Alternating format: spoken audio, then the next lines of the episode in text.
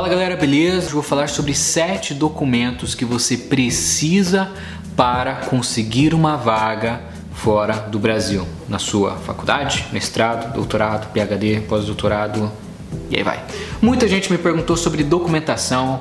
Mateus, eu quero estudar fora do Brasil, já entendi que tem que fazer prova, um monte de coisa e tal, mas cara, não tem como você passar uma lista, um checklist pra gente do que, que é realmente necessário? É exatamente isso que eu vou passar para vocês hoje. Quando a gente fala de uma faculdade fora do Brasil, a primeira coisa que a gente tem que ter na nossa mente é que eles têm um modelo de avaliação totalmente diferente. No Brasil, você é avaliado por uma prova, Enem ou vestibular, certo? Se você vai fazer o Enem e ficou com dor de barriga no dia da redação e faltou, acabou. Você vai ter que esperar outros 12 meses, passar o ano, chegar no ano seguinte para você refazer a prova e ter uma nova chance. Quando a gente fala de aplicações internacionais, principalmente nos Estados Unidos e no Canadá, eles têm um processo que eles chamam de holístico que é um processo em que eles vão fazer questão de avaliar todos os pontos da sua vida. Enquanto no Brasil você passa o ensino fundamental, o ensino médio e tudo isso, se você tirar notas boas no ensino médio, etc., não valem de nada, só vale o momento da prova do Enem ou do vestibular, lá fora é exatamente o contrário. Eles vão sim avaliar toda a sua história, seja para conseguir uma graduação, um mestrado ou um doutorado. Eu vou dar um exemplo para vocês de um conceito que eu ensino na minha mentoria, só que lá eu ensino em algumas horas e aqui eu vou tentar resumir em alguns minutos para que você consiga entender, ok? Vamos supor que você precise de 100 pontos para passar numa faculdade no Brasil ou fora, ok? No Brasil, esses 100 pontos seria o seu Enem ou seu vestibular. Top! Nos Estados Unidos, esses 100 pontos são divididos em várias coisas. Desses 100 pontos, em torno de 10 será a sua nota do seu ensino médio ou se você está aplicando para o mestrado, as notas da sua faculdade, é o seu histórico escolar. Por volta de 30 pontos serão os exames de conhecimento. Se você vai aplicar para uma faculdade, você precisa fazer o SAT ou o ACT. Se você vai aplicar para um mestrado, para um doutorado, geralmente eles vão te cobrar um GMAT ou um GRE.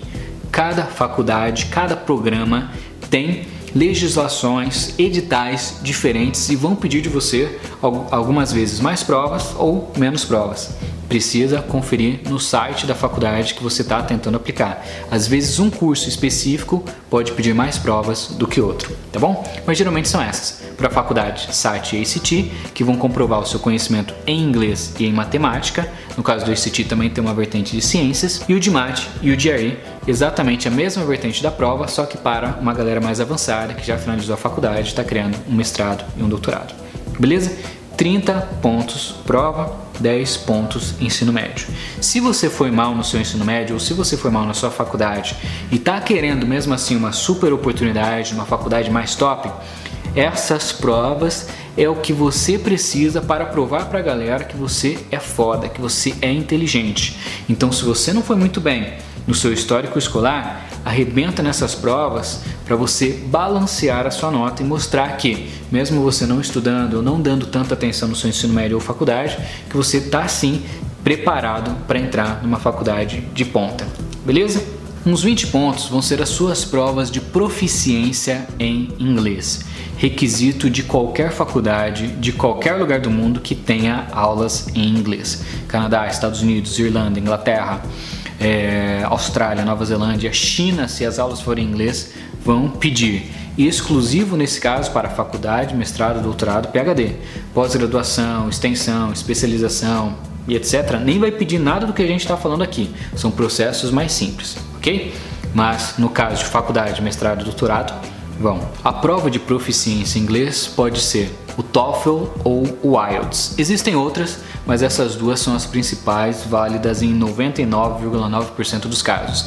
As outras são mais específicas, uma faculdade aceita, outra não, então na prática, né, eu sugiro que você faça, escolha entre o TOEFL e o IELTS, que vai analisar quatro habilidades: sua habilidade de leitura em inglês, fala em inglês, escrita em inglês e interpretação de áudio de uma conversa em inglês, que é o listening. Beleza? 10 pontos do histórico escolar, 30 pontos provas de conhecimento, 20 pontos provas de inglês e aí você já tem 60.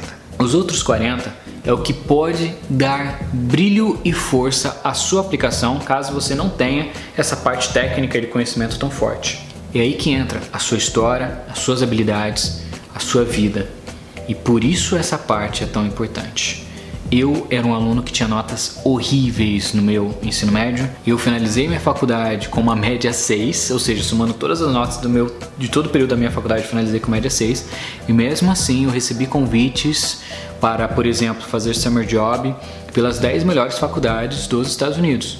Fui aceito para ser pesquisador em Harvard, recebi uma bolsa 100% na Purdue University. Fui para o MIT e agora estou em Stanford, mesmo com uma nota não tão boa. Por quê? porque a minha experiência pessoal era foda, eu tinha história para contar, beleza? É sempre uma balança, conhecimento versus história pessoal, conquistas, habilidades, qualidades que você tem. Como que você comprova essas habilidades nesses 40 pontos?